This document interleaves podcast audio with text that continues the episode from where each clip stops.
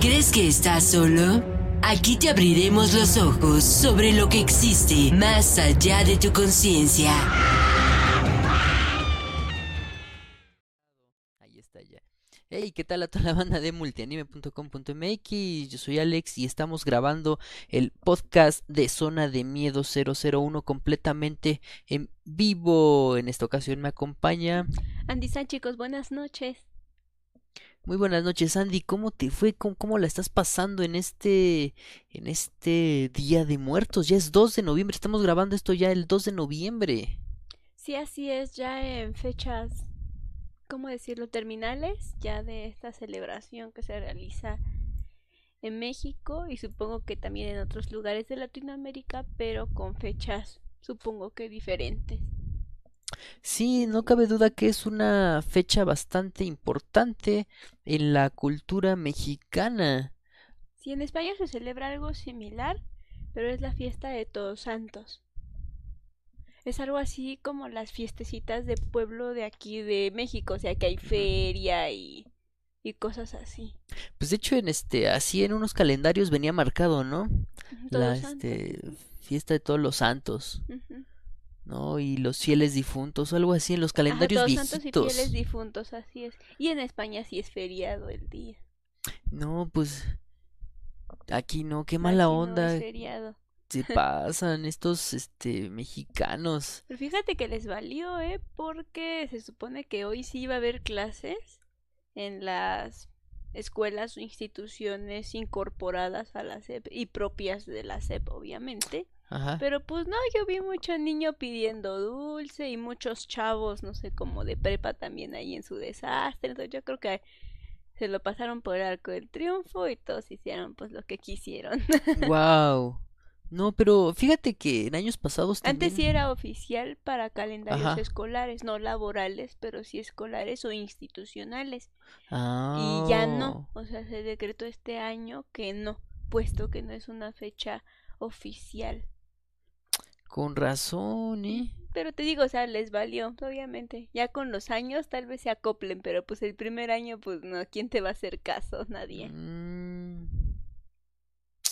Y ya veo, entonces, pero pues está súper raro, ¿no? Porque antes yo me acuerdo cuando estaba chavito, incluso hasta en el kinder, eh, creo que íbamos solamente al desfile o no sé qué tanto hacíamos. Sí, bueno, lo que sucede es que el calendario de la SEP hace ya unos años, según yo ya tiene como tres, que de por sí los maestros hacían este cada fin de mes, o sea, el último viernes del mes o el primer viernes del mes siguiente, dependiendo si había como mucha diferencia de días. Este, ellos tenían como una junta de comité, entonces en sí los viernes no había clases. Y era cuando llegaban a suceder los famosísimos megapuentes, ¿no? Que eran de viernes, sábado, domingo y lunes, ¿no? cuando se Oh. juntaban estas fechas. Entonces, casualmente, noviembre, bueno, ese- estas fechas de días de muertos se prestaban para el famoso viernes de junta de comité. Para el calendario escolar que se abrió para este año, bueno, del ciclo este agosto agosto julio Ajá. se decidió que ya no se iban a hacer las famosas juntas de viernes de comité, justamente, valga la redundancia, para evitar esos megapuentes y hacer más Ah. óptimo la hacer, perdón, más óptima la calendarización del ciclo escolar. Wow, no, pues es todo un rollo Y esto, es por eso que pues, este viernes casualmente pues sí hubo clases y no es que no hubiera clases sino por ser día festivo, sino porque casualmente empalmaba con los viernes de las juntas de comité de los maestros. Oh, ya súper curioso. Entonces, qué, qué curioso, ¿no? Este, este dato que nos estás dando, Andy, ¿no? Pues todos los días se aprende algo nuevo y pues, aunque no sea de terror, así como... Bueno, sí es de terror la escuela, ¿no? Es de Para terror la muchos. escuela, ¿quién no, o sea, o quién odia ir a trabajar en este tipo de días? Y me encanta como en el trabajo igual te dicen, les recuerdo que no son días oficiales, hay que venir y ah. No, está canijo, los... Los, los que trabajan pero más así como que en eso- oficina, está rudo. Sí, es rudo, pero más allá de todo eso, yo creo que México es uno de los países que ha fusionado, ha multiculturalizado esta tradición. Porque esta tradición no es como era en un principio. Está súper diversa, súper mixeada. Y entre ello trae sus cosas frikis, ¿no? Yo cuando me acuerdo que en Pátzcuaro, Michoacán, allá todavía se pone la, la famosa ofrenda prehispánica, ¿En que es con arena de colores y no sé qué. Y fui a otro pueblito de Oaxaca que justamente también está el Cristo de arena por esa iglesia, creo que es de de la Virgen de Juquila, algo así. Ahí ponen pero unas ofrendas que en el día se ven bien bonitas, pero en la noche te sacas de onda porque son como con paja.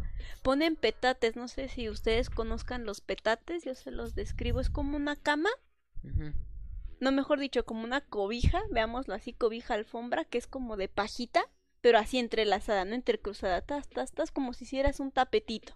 ¿Y, y para qué se quedan a dormir ahí o qué Ah, onda? no, es que se supone que ese súter tú en la, en la ofrenda prehispánica, esa súter tú se la pones a tu difunto, o sea, es para que tu difunto se quede y se duerma ahí, en el petate. Ah. Y, y, y también lo que tengo entendido es que en algunos cementerios se quedan a velar, se quedan a dormir. Sí, ahí en mi pueblo, este, ahí lo hacen así, ahí este, el día 31 para amanecer primero y el día segundo, bueno, dos para amanecer tres o tercero, Ajá. se hacen dos marchas. La primera es para ir este a dejar veladoras y todo eso y se hace una comida, pero toda la marcha es desde la iglesia del centro hasta el cementerio y todos van con velas y creo que mamá ya te ha platicado más o menos cómo es. Es espectacular.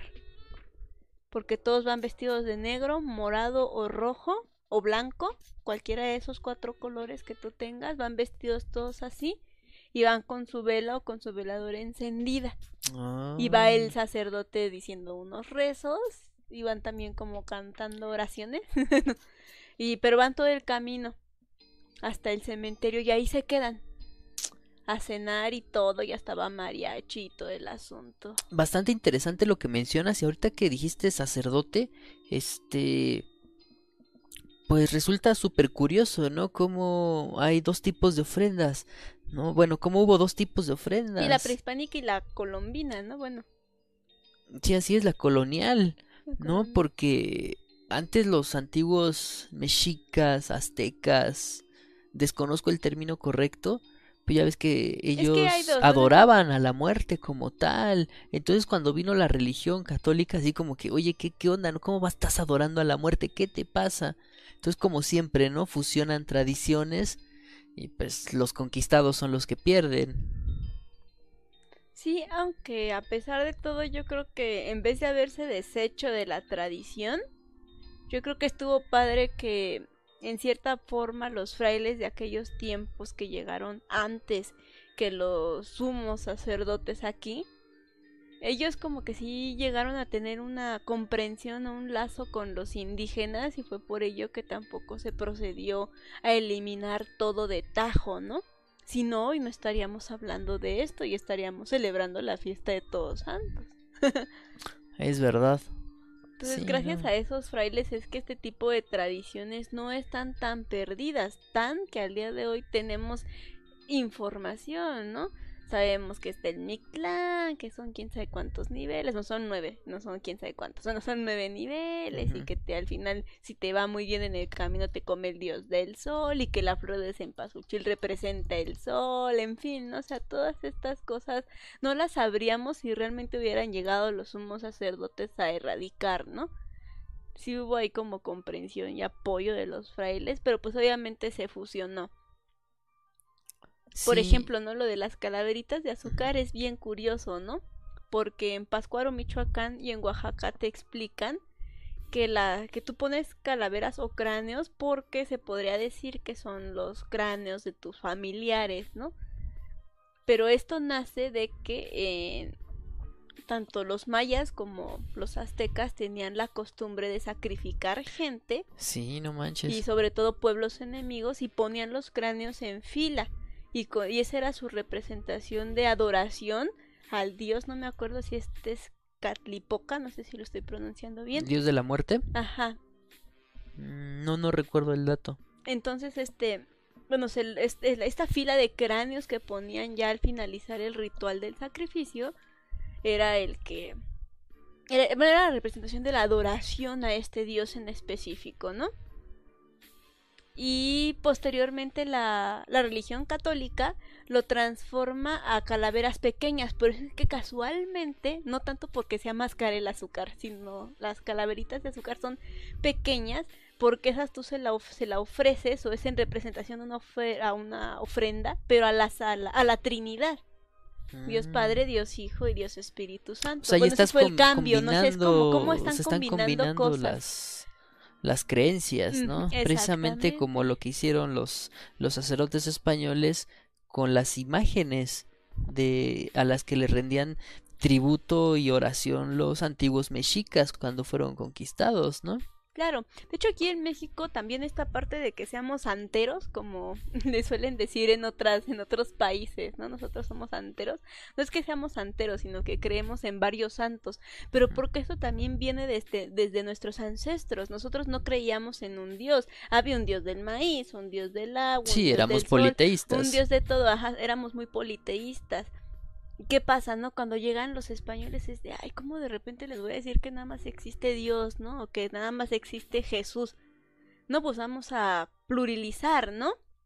Ujú. ¿Por qué el manto de la Virgen es verde? Pues, pues en representación o en sustitución de la diosa del maíz, que también traía una capita como verde. y, así, verdad. ajá, y así sucesivamente dijeron, no, pues estos les encanta adorar muchas cosas, ¿no? Pues vamos a hacer a San Juan Bautista, pues vamos a hacer a San no sé quién, Santa no sé quién, etcétera, etcétera, etcétera, porque se dieron cuenta que a nosotros, que a nosotros nos gustaba eso. Con razón, es que sí es todo un rollo, ¿no? Mucho, mucho contexto histórico y muy significativo. Por ejemplo, ¿qué estás comiendo, Andy? Enséñales a la cámara. Ay, a ver, no les puedo Ahí está en la cámara. mira, aquí está un, un Eh, pancito de muerto. Eso también es todo un Tradicional, arte, ¿eh? papu.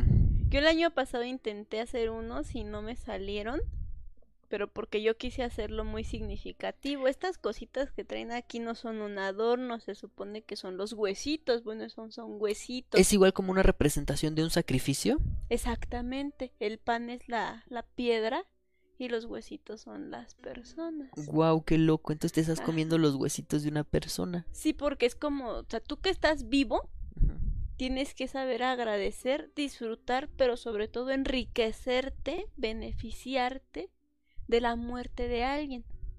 Los mayas y los mexicas tenían la, la idea de que el sacrificio no era nada más porque me caías gordo o porque eras mi enemigo, sino era con el afán de que era necesario. Era algo que yo tenía que hacer porque yo lo necesitaba, no porque se me antojó. Una vez que tú hacías el sacrificio, tú dabas, tú das razón de que había un porqué y un porqué muy, muy grande. Entonces Wow. la representación del par de muertos significa eso, que tú aceptas, agradeces y emplearás de buena fe ese sacrificio. Mira qué interesante dato nos acabas de dar. ¿Y si te lo estás comiendo? Pues sí, a mí me encanta el pan de muerto, independientemente de... Pásame un pedacito. A ver, un pedacito. Ok, muchas gracias para los que nos están viendo en YouTube. Estoy comiendo un pan de muerto. Y hay para lugares... los que nos están... Ah, Sí. perdón.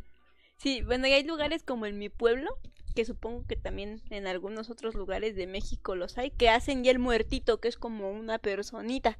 No sé si los has visto, que No. parecen como niños. He de ver si luego les consigo unos y les Mm, traigo. Si es pan de muerto como tal, está el tradicional, en la roca y los huesitos. Y otro ¿Con que figura es como humana? un muñeco. Ajá, sí, es, es un muñeco. Es un pan en forma de muñeco. Ay, sí, Ajá. está. Esos están está- medio tétricos. Está medio creepy, ¿eh? Ajá, están medio creepy y más cuando les ponen de este azúcar que es como rosa. Ay, no, se ven bien raros. Mm, ya perdí la imagen, pero bueno. Sí, este, tienen como forma de niño, de bueno, de persona, no son más humanizados y ya son muy tradicionales, bueno, porque oh, Ah, esta es una... Ah, no, sí. Sí, para los que nos están escuchando en Spotify, le estoy poniendo una fotografía de un pan de muerto que parece rosca de reyes. Este, pero ya con la forma Pero es del como es forma humanito. humanoide, sí. Y eso yo no los había visto cuando era niña, pero conforme fui creciendo fue algo que empecé a ver, ¿no? Y más en los pueblitos. Aquí en, el, en la capital como tal yo no los he visto, pero a los pueblitos que he ido sí los he visto. Y en el norte sí se acostumbra, más incluso que el pan de muerto como tal. Se acostumbra a estos panes en forma de, de niño, bueno, de humano, de persona. Sí. Wow, pues no cabe duda que las tradiciones mexicanas en referencia al Día de, de, Muertos, al culto con la muerte, son, son bastante ricas y no solamente es de, de, para un extranjero, ¿no? Si nos están viendo desde otro país, no solamente es jugar y echar el relajo y el coto en estos días, sino que tiene un trasfondo histórico muy, muy, muy importante, porque pues está, está desde hace cientos de años, ¿no, Martínez? ¿No, no Itzel? Sí, realmente sí, pero bueno, a mí en lo personal me sigue impactando más todavía el significado prehispánico de la ofrenda porque sí era como más más tétrico, ¿no? Pues sí, y los este cristianos, bueno, los este cuando fue la evangelización, lo vinieron pues como a amenizar lo el relajaron un poquito. ¿no? Porque sí eran muy muy muy salvajes. Y pues bueno, pa- pasamos al chat. Este no sabíamos que nos estaban escuchando y viendo en esta grabación que va directo a Spotify. Gracias. Este, un super saludo a Tomás, que nos está viendo desde YouTube. Un super saludo a Cristian, que nos dice, bueno, otra vez solo en YouTube, viendo el directo. Saludos. Gracias. Gracias, Cristian, este, por estar aquí en esta grabación del Zona de Miedo 001 con nuestro especial de Día de Muertos. Y bueno, vamos a hacer una pequeña pausa y regresamos para el bloque siguiente. Zona de miedo. ¿Crees que estás solo? Aquí te abriremos los ojos sobre lo que existe más allá de tu conciencia.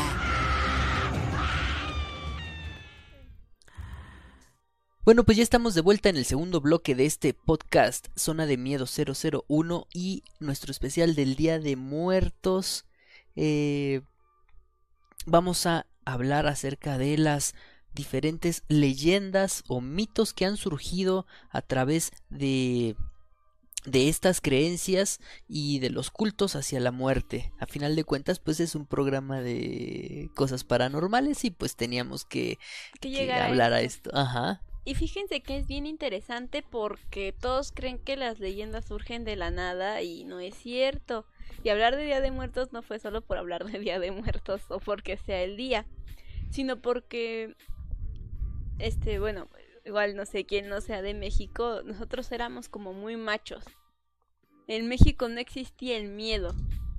Morirse era normal, ser sacrificado era normal, irse a la guerra era normal, hasta era un orgullo más que miedo. Entonces cuando llegan los europeos, principalmente los españoles, llegan con todos sus miedos, de todas sus experiencias, porque sin ofender a las personas que sean creyentes, las religiones son un poco ejercidas con base en el miedo, en el castigo o en las consecuencias Así es. en si hago esto, ¿qué pasa? Y si no lo hago, ¿qué pasa? Y siempre hay una consecuencia y generalmente es mala, ¿no? Entonces cuando ellos llegan a nuestra cultura, que bien dicen en, en otros países que somos bien queseros, o sea que no nos importa, Sí, bien vale Mauser. no es porque seamos así, sino porque su primera impresión era esa. Estos tipos les dices, ay, sí, te voy a quemar las patas. Quémamelas. Me voy a llevar a tu hija. Llévatela. Igual tenía un remolino en el cabello, ya le tocaba sacrificarse. Llévatela. En fin, como que no, no teníamos miedos, tantos miedos. Pero ¿qué pasa con estas generaciones de jóvenes o de niños que eran de 10 años para abajo? Ellos crecieron con la conquista. La Malinche o Malitzin o como sea que se llame la señora. Era una niña, o sea, ellos, ellos te la pintan como una señora, pero no, ella, ella, era- ella era una jovencita, bueno, de niña a jovencita. Sí, unos que 15 pasó sus años, ¿no? ajá, con Hernán Cortés. Entonces, ella es esta generación que crece bajo el yugo de la conquista.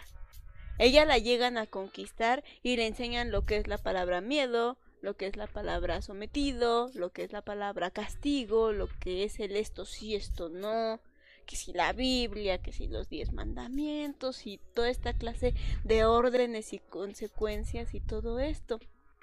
Esta generación es la que crea las leyendas.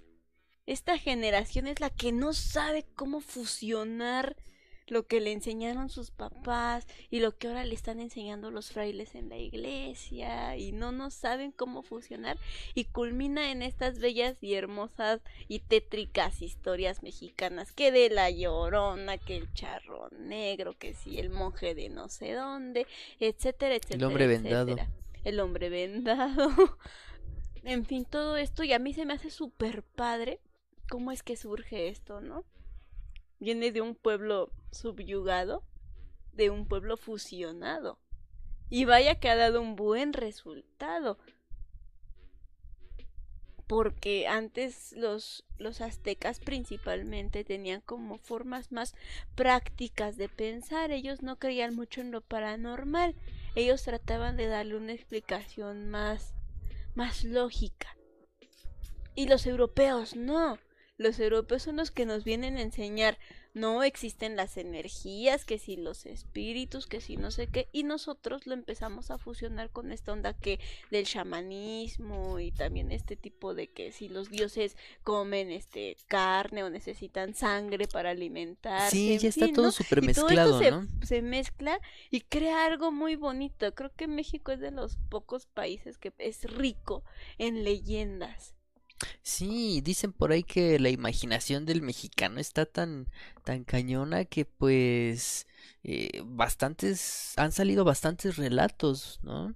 De, hay, hay, incluso leyendas hasta de los volcanes. Si ustedes no son de México, pues aquí hay dos volcanes muy famosos, el Popocatépetl que siempre está en erupción, y el Iztaccíhuatl.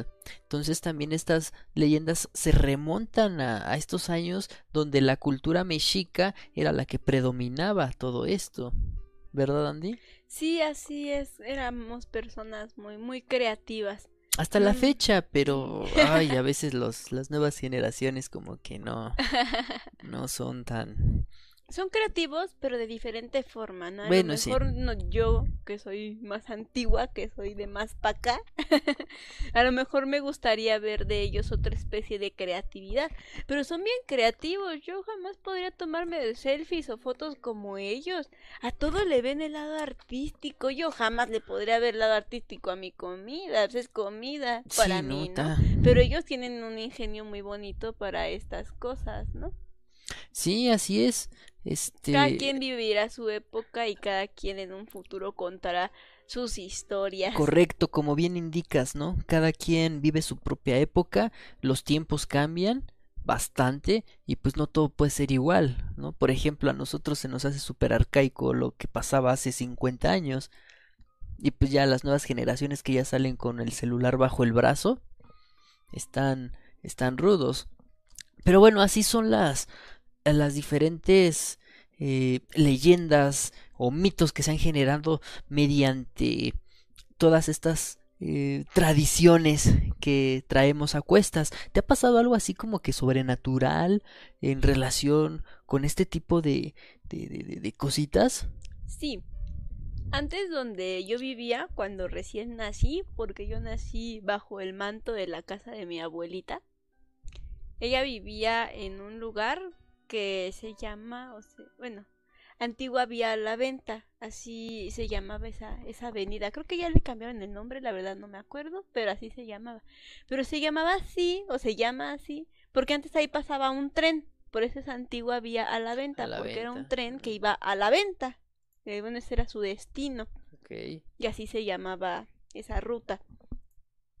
Entonces, este, ahí las casas son como, como cuando construyen en cerro, ¿no? Como que van hacia abajo, ¿no? en vez de así como, como bueno, como si yo estuviera en la cima del cerro, no sé, y todas las demás casitas eran hacia abajo, hacia abajo. Entonces las construcciones de esas casas eran geniales porque en la, en la planicie había uno o dos pisos, tal vez tres. Pero la casa también era subterránea, o sea, había otros tres, cuatro pisos abajo, ¿no? De la, de la avenida, por decirlo así. Y así casi todas las casitas eran como, tenían como que su pisito de arriba y aparte su subterráneo. Oh. Entonces, en la parte subterránea de, de mi casa, pues era la parte de, de lavar, ¿no? Bueno, o sea, ya había una pileta y estaban los lavaderos y los tendederos y toda esa onda. Y ahí la pileta era gigante, era casi casi una piscina, estaba enorme esa pileta, porque lavábamos todos. Y a mí siempre me daba mucho miedo ahí porque siempre se escuchaba el agua correr, ¿no? De la, pues de la llave, ¿no? Y de la pileta y el clac, clac, clac, clac, clac. Y había hasta cierto punto un ambiente de, de humedad y de frío. Pero a mí me encantaba estar ahí porque ahí no había gente, o sea, solo estaba el patio para lavar, ¿no? Ah, ok. y me gustaba mucho estar ahí. Y una vez yo tuve una experiencia con, con un niño. Bueno, a mí siempre se me aparecía ahí como un niño. Vestido de blanco y siempre me jalaba mi manita. Bueno, mi manguita. Yo usaba mi ropita así como bien holgadita, ¿no? Sí. Y me jalaba mi manguita. Hasta que un día literalmente se me apareció como una especie de monje, fraile, no sé cómo llamarle, ¿no? Porque traía solo el atuendo como entre café y marrón, como con un mecatito así en su cinturilla, así. Entonces ya ahí fue cuando yo le, le cuento a mamá, oye mamá, pues quién vive allá abajo, cómo está la onda, porque hasta donde yo sabía no vivía nadie, pero tenía yo siete añitos, o sea, yo que iba a saber de la vida también, ¿no? Si vivía gente o no. Mamá me dijo que no, posteriormente mi abuelita igual me preguntó más o menos cómo estaba la onda, y pues resulta que ahí en esa avenida se descarriló este tren, el tren que pasaba por ahí, y que casualmente Oh. iban ahí un grupo de frailes. No recuerdo muy bien la escuela de la que eran. Sí me dijeron, pero la verdad no me acuerdo de qué congregación. eran. Franciscanos, posiblemente. La verdad no me acuerdo. Te debo el dato, no te lo aseguro porque la verdad no me acuerdo. Obviamente esto yo a mis siete años no lo sabía, no te ya yo ni la más. Creo que ni mi mamá sabía que eso había pasado hace ya uh, muchos ayeres en este lugar. Y era por ello que mi abuela me decía, a lo mejor por eso se te está apareciendo, ¿no? Porque iban como con niños huérfanos, bueno, en ese tren los llevaban como a otro lugar. Y se descarriló ahí el tren. Obviamente también cuentan que también había monedas y ya sabes, ¿no? El clásico, ¿no? Que hay oro en las casas, bueno, en los terrenos y así.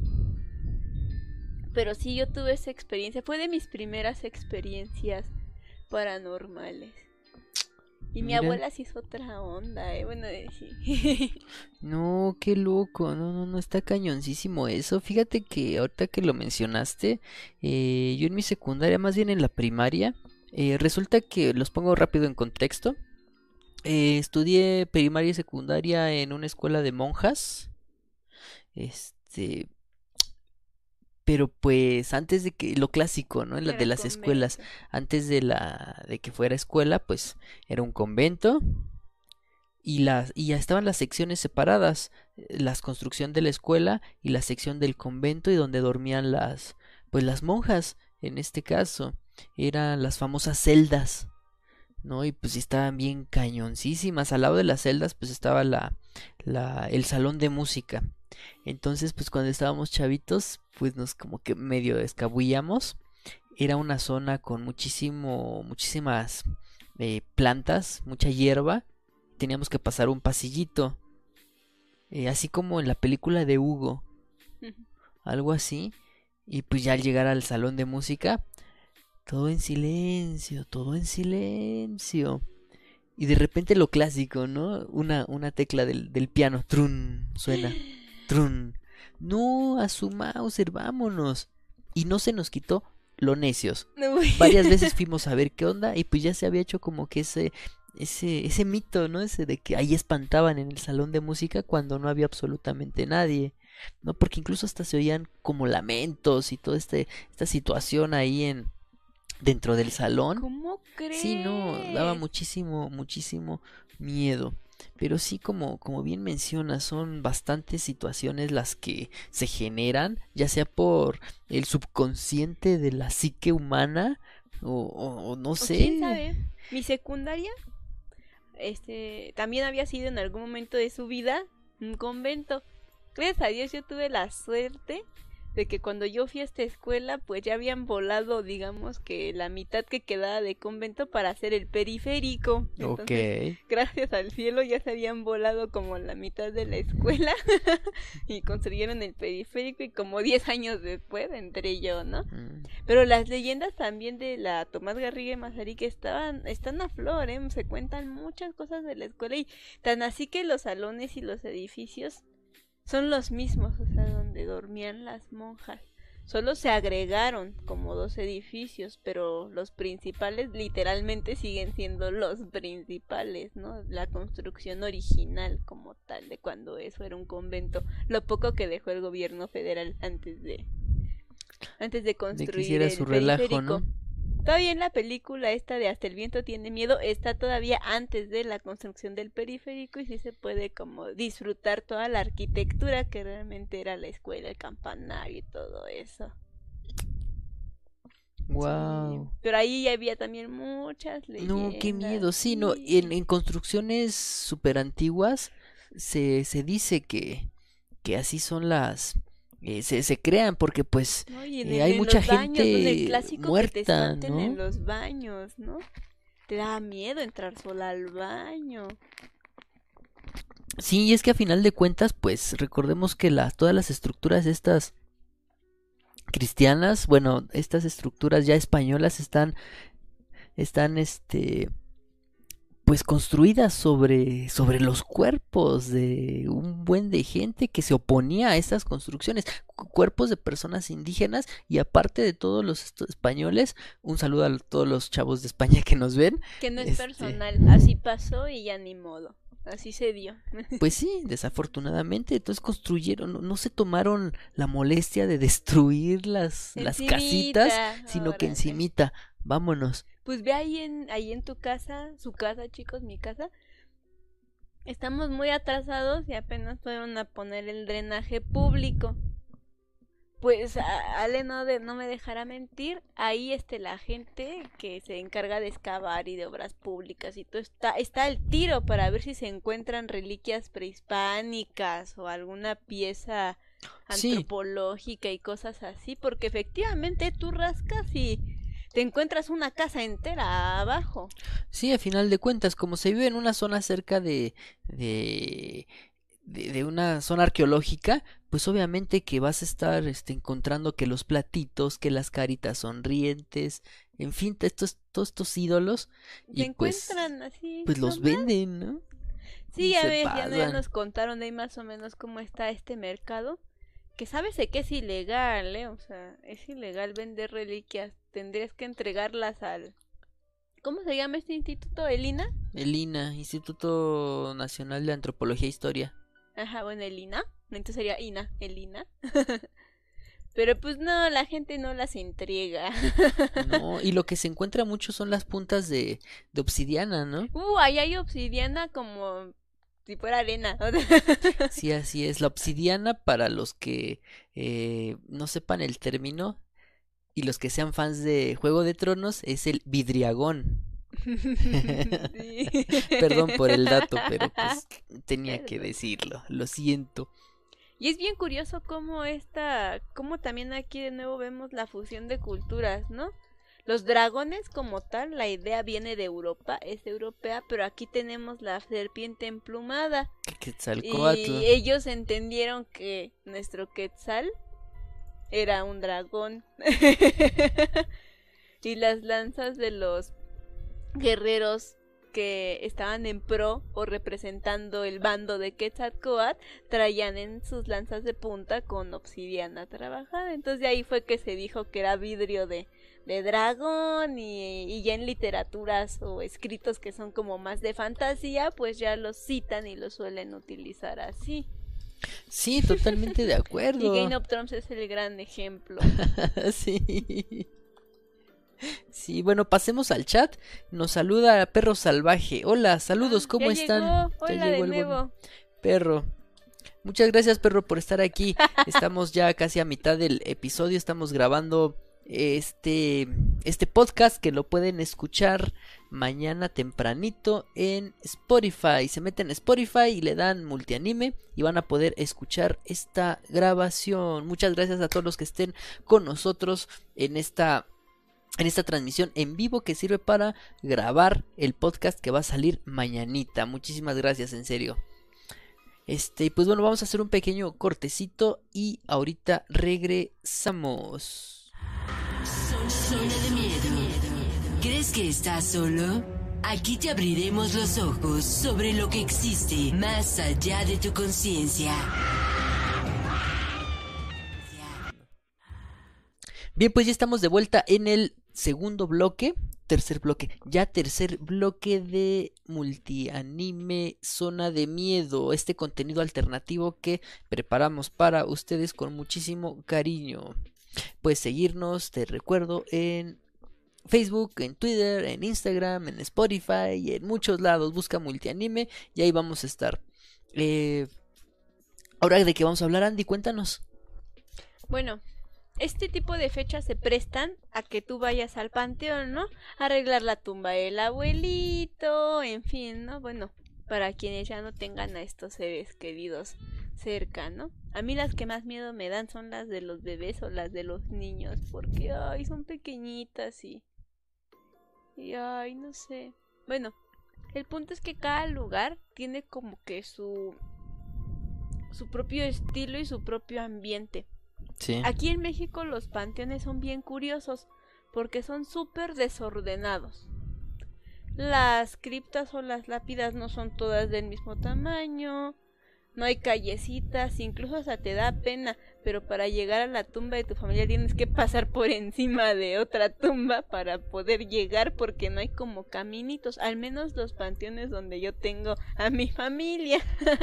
Habrá otros que ya sean de galloso y no sé qué, que sean de estar así como de militares, ¿no? Sí, pero no el tradicional es pero como los el que... tradicionales son son desordenados, no no porque estén desordenados en sí, sino porque hay gente que hace la, la repisa más grande que otras, unas son altas, otras están en en fin, ¿no?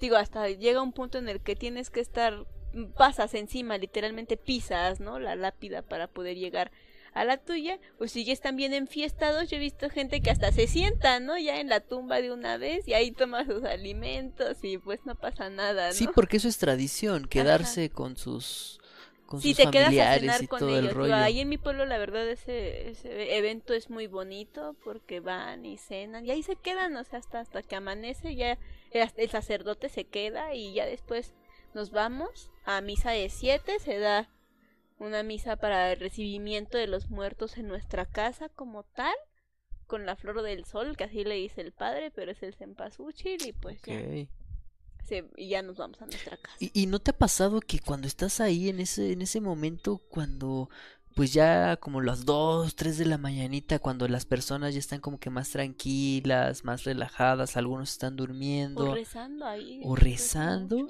Escuche sonidos así medio extraños, medio raros. Sí, fíjate que sí. Yo en mi pueblo le trato de dar explicación a todo, ¿no? Que si era una ramita, que si el pasto seco, que si algún perrito que anda por ahí, porque casualmente los perritos casi nunca andan en el panteón. Pero en estas fechas, yo digo que es por la gente, pero no sé, pero se llena de perritos ahí. ¿De dónde salieron? ¿Quién sabe? Porque en mi pueblo casi no hay perro tal cual de la calle, ¿no? Pero salen un resto de perros. Y yo recuerdo que en el camino nadie llevaba a su perro. O sea, salen de no sé dónde y hay muchos perritos rondando ahí por ahí. Y ni te piden de comer, o sea, no es que te estén siguiendo por la comida, solo andan rondando. ¿Quién sabe qué onda? Es otro punto de los, este, de los elementos tradicionales como de la ofrenda, ¿no? El ishquinkle que es el famoso perrito que tú tienes que poner este en la ofrenda porque es el que te ayuda en el primer paso del Mictlán, ¿no? Que es que te cruce por un río. La idea es que tú te trepas en el lomo del perrito porque tú vas ciego y solo él puede ver el flujo de la corriente y pasarte ese pedacito, ¿no? Por ello tienes que ser bueno con tus mascotas y cuidarlas porque ellos puede que sean los que te hagan el paro en tu primer paso hacia el Mictlán. Pero bueno, el punto es que anda mucho perrito por ahí siempre. Y yo siempre le trato de dar una explicación, pero no. La verdad es que los cementerios y los panteones son lugares ideales para esta invocación y sentimiento de presencias, de entes, incluso de eventos físicos, ¿no? Porque más allá de que tú sientas de que, ay, yo sentí una brisita o yo siento el ambiente pesado, no. ¿Qué pasa cuando ya lo ves? Cuando tú dices, no, güey, eso se movió. O no, o sea, alguien pasó por ahí, te lo juro qué por miedo, Dios ¿eh? esos eventos se dan, se dan en los panteones y yo se los digo por experiencia propia. Más en el, en el panteón donde está enterrado mi abuelo. En el pueblo casi no, porque les comento que ahí la gente sí se queda, pero al contrario, en el panteón donde está mi abuelo, que es aquí de la capital, no se tiene tanto esta tradición. Muy pocas familias son las que se quedan a cenar con su difunto el primer día. Casi todo el mundo se va a su casa, porque pues aquí ya saben, no es un poquito peligrosa la ciudad, no es recomendable que andes ahí de madrugada por la vida, ¿no? Sí. Aún así, los del panteón pues te dan permiso. Si vas al corriente y toda esa onda de los pagos del suelo y del mantenimiento y así, te dejan que te quedes. Pero son poquitas las familias que lo hacen. ¿Qué pasa cuando prácticamente estás solo en la noche en un panteón? A mí me han pasado No. cosas. Qué miedo. Ajá, y más ahí porque ahí no dejan meter a los perros, porque ahí sí hay cuidador y toda esa onda, ¿no? Que aunque es un cementerio común y corriente y no es de las altas alcurnias, aunque no lo crean, tiene una persona que ahí vive y que cuida el cementerio yo creo que toda la vida. o incluso las historias que te cuentan las las personas que hacen las lápidas, porque ya está ahí como un gremio de albañiles que ¿Que se construyen? dedican a hacer esto. Que hasta ahí mismo los encuentras en el panteón. Yo en lo personal, o bueno, no yo, mi familia, nunca ha tenido que buscar como, oye, hazme el paro para esto. No, ahí solitos te llegan los albañiles y ya les explicas más o menos cómo, Cómo está quieres la onda, arreglar ¿no? la, la tumba y ellos mismos te lo hacen. Híjoles, las anécdotas de estos señores son impresionantes, impresionantes. Como hay tumbas donde se dan árboles frondosos, ya sea de eucalipto o de pirú, generalmente no sé por qué también casualmente estas plantas no se den en los panteones. Sí, Y cómo hay curioso. zonas donde vas y ni una triste rama, el tronco seco. Y ellos te cuentan, no, es que esa familia era muy avara. Y no, esto es que aquí está bonito el árbol porque vienen cada fin de semana. O sea, te van contando ahí Diferentes cositas, diferentes ¿no? historias, sí. No, pues fíjate que aquí en el chat nos dice Cristian, en un cementerio de mi ciudad, en una tumba específica que es bastante conocida, es bastante conocida por una leyenda urbana que dejo aquí, una en el espacio que dejo para que conozcan la leyenda. Ah, dice, se le conoce como la leyenda de Chopitea, es bastante conocida por aquí. Wow, Cristian. La leyenda de Chopitea. Vamos a buscarla. Y este, para ahondar un poquito más en esta. En este dato que nos proporcionas. Y mientras eh, le mandamos un saludo al buen Charles Simon que está aquí en el Ah, chat. Hola Charles, Charles. ¿cómo estás? Eh, estamos aquí eh, grabando el podcast de Zona de Miedo, contenidos alternativos de multianime. Muchas gracias por estar aquí a estas horas de la noche y en 2 de noviembre. Ay, ay, ay. Ay, ay, ay. Ahí este por, por mi casa lamentablemente murió una, una niña que mi mamá dice que era mi amiguita. La verdad yo casi no me acuerdo porque tenía como tres años. Se llamaba Susanita. Ella, si mal no recuerdo, murió así pequeñita, así casi como yo de aquellos seres- de aquellos años, perdón, como de tres, cuatro añitos, la atropelló un, un carro y pues falleció. Ay, qué feo. Y le hicieron su, su tumba ahí justamente en el panteón donde, donde está mi abuelo, en paz descanse. Y ahí me dio mucha tristeza o cada que voy a ver al abuelo, de hecho yo en lo personal ya ni me acuerdo dónde está la tumba de Susanita, pero no es por eso, sino es porque pues tiempo después pues su mamá también murió. Y el papá como que ya no fue a ver la tumba y yo la verdad ya no sé cuál es la tumba, pero pero eso me recuerda a todas las tumbas abandonadas que están en los panteones. y te dan tristeza y te dan miedo. Pues sí, porque pues son son almas que Cuando te encuentras los huesos, cuando vas caminando por el panteón, ya hay huesos por ahí. Y yo, ah, son de los que ya van a exhumar o no sé cómo se les diga, ¿no? Que es cuando ya los van exhumar. a sacar. Y ay, es como de no, y más por estas fechas que vas y como que sí, ahí, en el paso parecen huesos de pollo, o sea que alguien comió pollo y ahí lo dejó, ¿no? Pero no, obviamente sabes que es un muerto, ¿no? Y dices, ay, por Dios. No, qué feo, ¿eh? Está, está cañón. Mira, ya encontré algo de Chopitea. Este, no sé si sea lo que nos comenta el buen Cristian, nos dice Chopitea, la leyenda del hombre que vendió su alma al diablo. Este, se ve que está ruda esta, esta leyenda, mi buen Cristian. Este, aquí dice que esta es la historia que elaboramos en grupo en base a la leyenda de José Ignacio Chopitea. Entonces hay como una leyenda como tal. Mira, qué, qué dato bastante interesante nos dio el buen, el buen Cristian. Este, estaría padre leerla en uno de los programas que vienen. Sí, yo creo que de que viene la leemos. Porque si está un poquito. está un poquito larguita, si así es. Este, vamos a copiar y pegar el link. Pero Salvaje nos dice, Susanita tiene un ratón, un ratón chiquitito. sí, ay no, bueno, yo sí siento muy feo. Y en su momento yo le comentaba a mis papás, ¿no? Porque, ah, bueno, porque yo los conocí porque eran compañeros de trabajo de mi papá, de aquellos ayeres, de una empresa que hoy ya no existe. Pero bueno. Y yo, oye, papá, y pues pues tú no te acuerdas dónde estaba la tumba de Susanita para pasarle a dar una barrida aunque sea. Pero es bien curioso, cada que vamos con la intención de encontrarla de la vamos a buscar, no damos. No damos. Es que sí, a, veces Mi papá sí se acuerda del apellido, perdón, y pregunta, ¿no? Susanita fulana de tal, y no, eh, no está en el registro. Y eso, eso no puede ser cierto, digo, a menos que ya la hayan sacado, o no sé, no cuánto tiempo dure esa compra del suelo. Soy muy ignorante de esas cosas, chicos. Generalmente mis papás y mis tíos son quienes se hacen cargo de todo eso cuando alguien fallece, ¿no? Yo, la verdad, hasta el momento me le agradezco que no me ha tocado llevar las riendas de, de un proceso así. Pero pues ellos, no sé cómo es el asunto, pero pues ya no está, según yo, pero no sé, Ay, no sé, siento muy feo cada que voy ahí y tengo que ir porque voy a ver a mi abuelo. Entonces es como de... Es que hay lugares, ¿no? En donde se siente esa, esa energía. soledad. Ajá.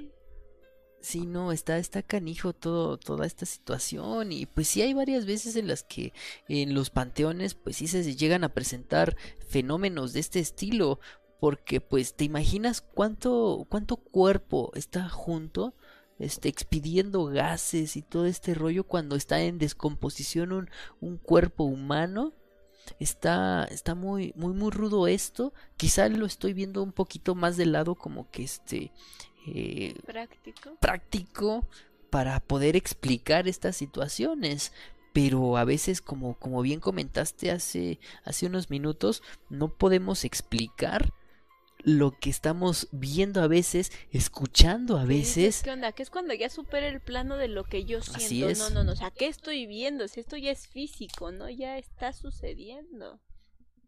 Más allá de lo que yo me estoy imaginando o así, ¿no? Sí, a veces otras personas son más susceptibles que, que, que algunas otras.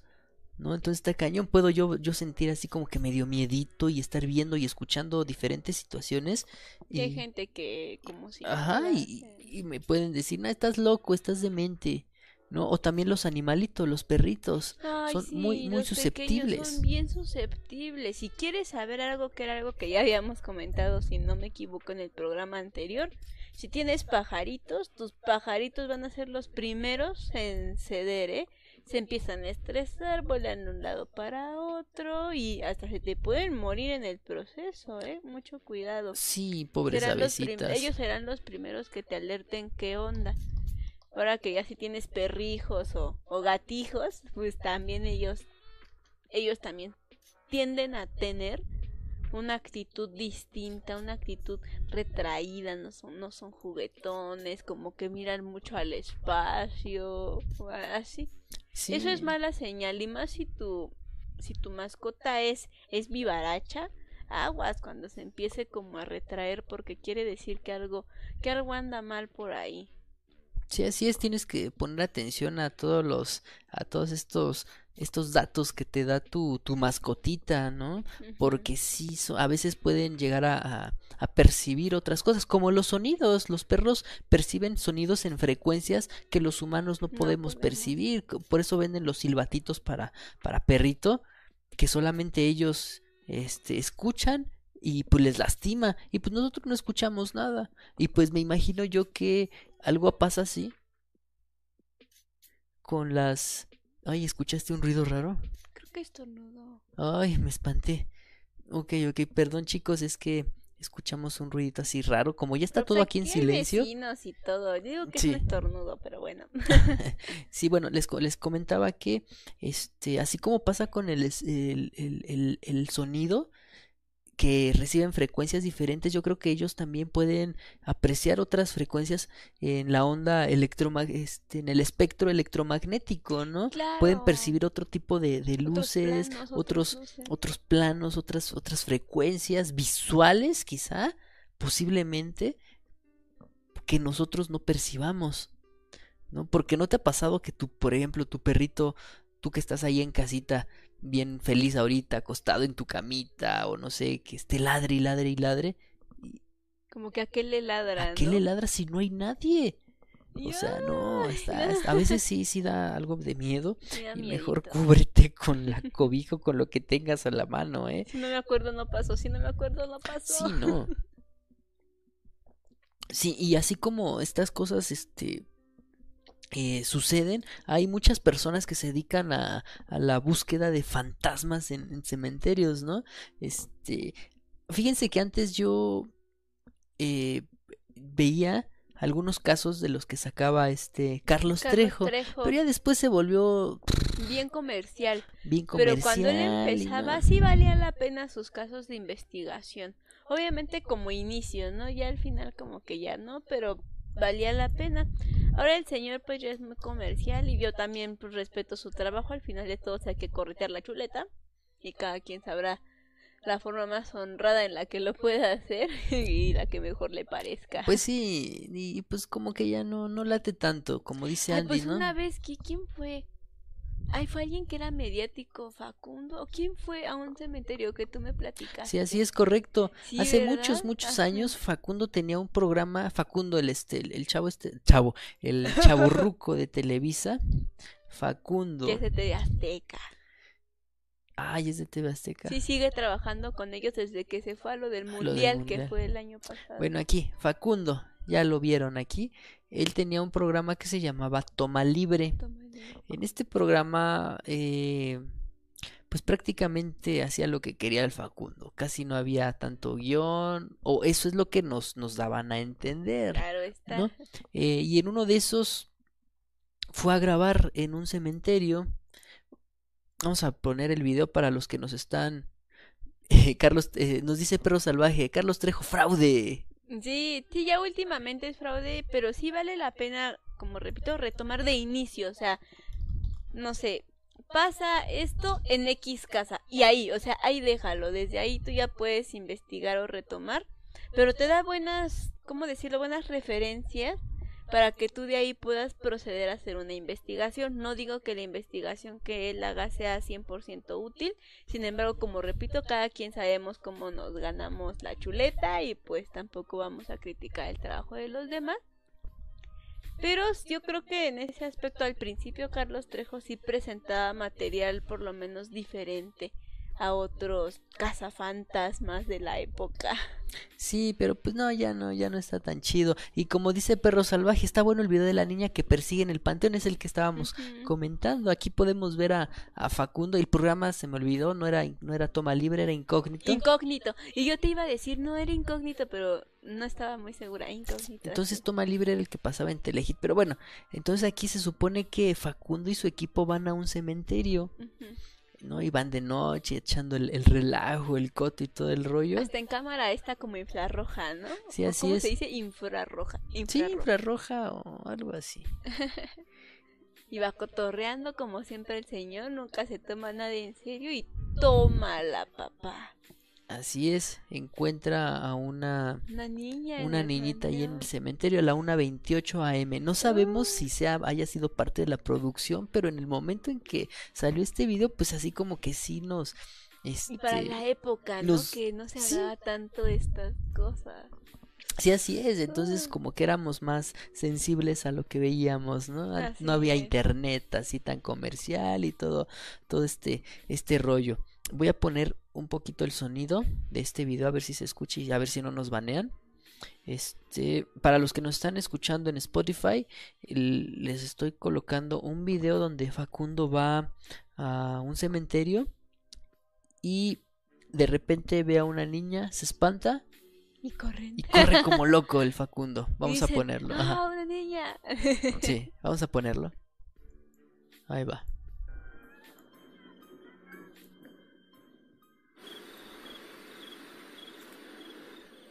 Si es cosa mía. No me estoy viendo algo ahí.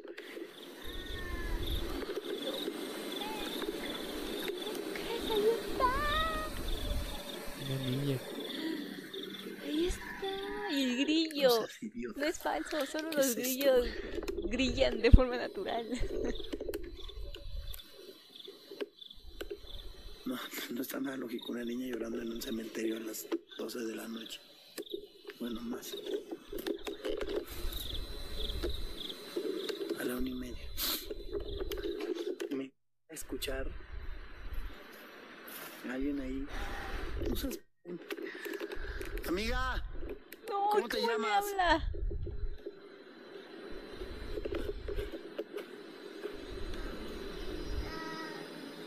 amiga.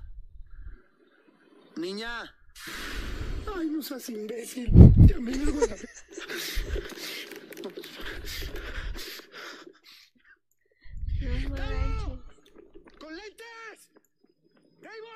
Y pues bueno, ahí pudimos este ver y escuchar el, el video este de, de Facundo. Está está muy chida esta manera de entretenimiento, ¿no? Porque pues no sabemos si fue ya parte de la producción como les comentaba o si en verdad estaba una niña ahí. Está Y, y se presta también a estos muchachos que están muy de moda. Bueno, yo siento que está muy de moda. Lo- Los chicos que hacen exploración este urbana, ¿no? Cada cosa que, se encuentran, hijos, hijos, qué valientes. No, yo no lo haría ni, ni aunque me pagaran. O sea, no, ¿cómo crees? Que se No, meten a está- hoteles abandonados. Hay una película que ya no me acuerdo cómo se llama. A lo mejor ahorita Alex se acuerda. La del psiquiátrico Aarón. Que que entran y también es un señor que se dedica a esto, según, ¿no? En la película, a hacer reportaje e investigación de lugares paranormales. Y era uno que estaba en Canadá, el hospital, que creo que hasta así es verdad. Oh, ya sé de cuál hablas, pero no, no tengo el, el dato exacto del nombre. De ahí si me acuerdo, se las dejo en los comentarios de este video también. Está bien buena esa película, de verdad. Yo creo que para meterte unos sustos, yo creo que es de las mejores Sí, pelis. da miedito, ¿eh? Si andan en su ciclo de miedo todavía ahí viendo pelis o series, yo creo que esta no puede faltar en la lista. Me tengo que acordar, me acuerdo y en cuanto me acuerde, se las pongo ahí. Buenísima esta peli y habla justamente de esta gente, ¿no? Que se dedica a explorar y con la intención principalmente de desenmascarar, ¿no? Que si el lugar tiene un mito, que si no, que si hay fantasmas, que si no hay fantasmas y toda esta onda y... Y ay, lo que les pasa ahí, no, otra onda. Pues sí, porque gracias a internet y a todo este rollo ya podemos, ya no nos pueden engañar tan fácilmente como el chico este que se dedica a desenmascarar misterios, A este este Orslac. Orslac, sí, así es, Orslac, excelente canal, excelente youtuber, porque pues sí nos da datos bastante Sí, interesantes. hay muchos videos que yo sí he pasado por ciertos y hasta que llego así, Ale, Ale, Kira, Kira, ¿qué crees? ¿Qué crees? Mira este video y los dos, oh, así bien sorprendidos y luego así con nuestra cara de, "Mm, no, vamos con el buen Orslac, de seguro que él ya tiene un contravideo de esto. Y sí, ahí luego veo, pero si parecía real, pues no lo era. Sí, Ah. no, está Me quita la ilusión, pero me quita la venda de los ojos a la vez. Sí, muy buen investigador este, este Orlac. Sí, así es, es este, es de los, de las nuevas generaciones, ¿no? Ya los youtubers. No, ya se Eh. ve de nuestra edad, ¿eh? El señor. Bueno, sí, ¿verdad? Tienes Bueno, yo razón. lo veo no tan, no tan joven como otros jóvenes. Como otros jóvenes. Se ve ya como de la edad de este wherever, ¿no? Como, bueno, yo creo que se ve así ya de ese, de ese tueste, diría mi mamá. Mm, sí, puede ser, ¿eh? Ya, ya algo así, ya más, más veterano. Pero pues bueno, esperamos, este, yo creo que ya vamos a terminar este programa, ya tenemos como una horita transmitiendo, una hora seis minutos en este, en este día 2 de noviembre del 2019, unas 6 de la mañana, estamos eh, completamente en vivo en la grabación de este podcast a través de YouTube en Multianime Plus. Te recuerdo que lo, este mismo podcast lo vas a poder escuchar en Spotify. Ya sé que soy un disco rayado, pero pues estamos felices de estar en Spotify. Y si quieres vernos, ver nuestras caras, nuestros sustos, eh, puedes sintonizar la repetición de este de este directo aquí mismo en YouTube en unas 2 3 horas ya está listo para que lo veas cuando quieras ¿no Andy? Sí, de verdad que sí. Bueno, yo soy muy contenta otra vez por haber retomado el proyecto. Está muy padre. Ahorita lo primero que voy a hacer yo creo es leer la leyenda esta que nos recomendó Cristian. Porque sí me dejó así como, oh, porque hasta me recuerdo también estas otras leyendas que se dan en, en, en los pueblos de las famosas cuevas del diablo. Que hay Mm, lugares donde te metes y literalmente pactas con el diablo. Y si sales, pues generalmente sales como con dinero de la nada. y estas personas casualmente que, sin ofender a nadie, pero así dice el dicharacho, que no tenían ni en qué caerse muertos, pues resulta que ya se compraron casi todo el cerro y, y pues se rumora que es porque entran a la famosa cueva del, del diablo. A ver si ahí por sus lugares de residencia también Miren se conoce esta leyenda. Yo la he escuchado en muchos lados, ¿eh? Aquí, en Chimalpa, en Huizquilucan, o sea, en muchos lados a los que he ido sí me cuentan de la famosa cueva del, del diablo. No, que pues si hay- quieres algo o un favor, preguntes a alguien dónde está la famosa cueva del diablo, ya sea que tengas a alguien enfermo de cáncer o no sé. Incluso al charro negro aquí en México también se le, se le toma como simbolismo de la cueva del diablo. Porque al charro negro se supone que tú le pides favores y él te los concede a cambio de sabrá Dios qué, pero incluso se hace referencia a que el charro negro es el, el mismísimo, ¿no? bueno, Sí, así es, Andy. Sí, toda la razón. Estaría padre ahondar más en este tema igual que en el otro que estamos tomando nota. Aquí está nuestra libretita que no se alcanza a ver en la cámara, pero ahí la tenemos. Este, y hablar un poco más acerca de toda esta, esta cuestión, ¿no? que estás comentando de la, la cueva del diablo. No, está cañón todo sí, eso. y es, y es en serio, ¿eh? porque ahí en mi pueblo pues la gente generalmente se dedica, si no a sembrar el maíz, la tuna, cuando es temporada, pues a sus vacas o borregos ya como los más pudientes, ¿no? Los que tienen vaquitas y borregos. Pero de repente hay gente que de la nada ya se hacen como que millonarios de la noche a la mañana y preguntas y la gente te dice muy a regañadientes, ¿no? No, es que creo que el tío, no sé quién, se metió a la cueva del diablo. ¡Ah! No manches. No, está está súper rudo esto de la cueva del diablo y sí estaría padre retomar este tema. En el chat nos dice Cristian, la película creo que se llama Fenómeno Siniestro, Fenómeno Paranormal, ¿no? Se llama Fenómeno paranormal. algo así. creo. Pero sí, Sí, gracias pero por el gracias, dato, este, Cristian. Cristian. Y sí, yo ahorita la investigo bien y ahorita aquí vemos. Nos dice, y tiene dos películas. Sí, son dos, son dos. Ah, entonces sí es Cristian.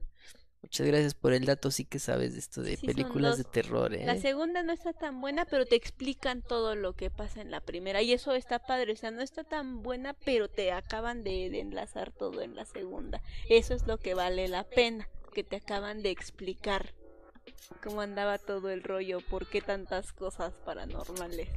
No, pues está muy chido. Muchas gracias, mi buen Cristian. Y Perro Salvaje nos dice, terminando, vámonos a Chupantitlán. Pues vámonos, queda aquí cerquita, ¿eh?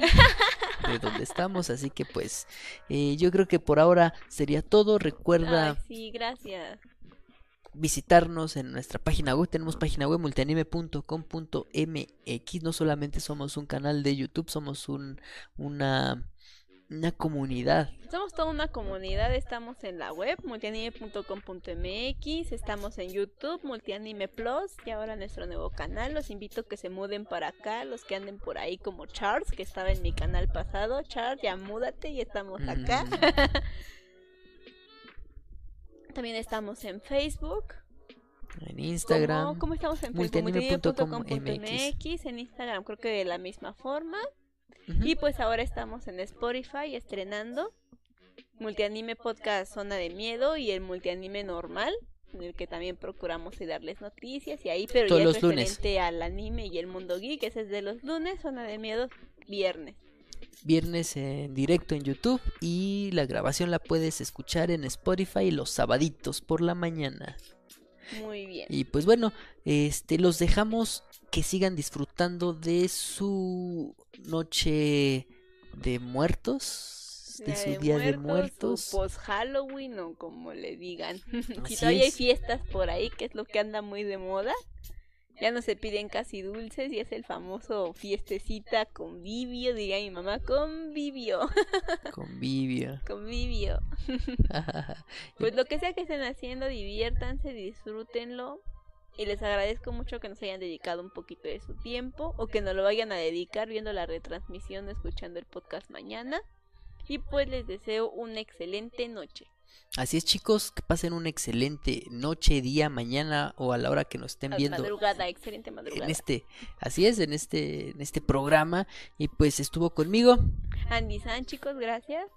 Y yo soy Alex. Y vámonos que aquí Espanta. espantan. Bye, bye. Hasta Gracias. luego, chicos.